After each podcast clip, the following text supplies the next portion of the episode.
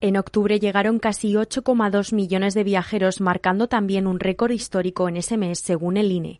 Reino Unido y Alemania, los dos principales emisores de turistas, registran cifras inferiores a los diez primeros meses de 2019.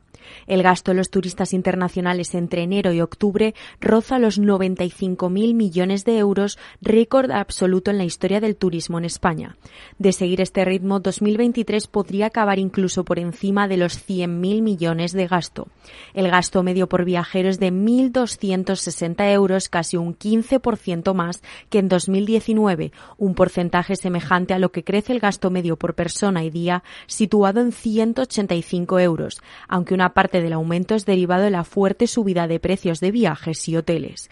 Cataluña es el principal destino de los turistas en octubre, seguido de Baleares y Canarias.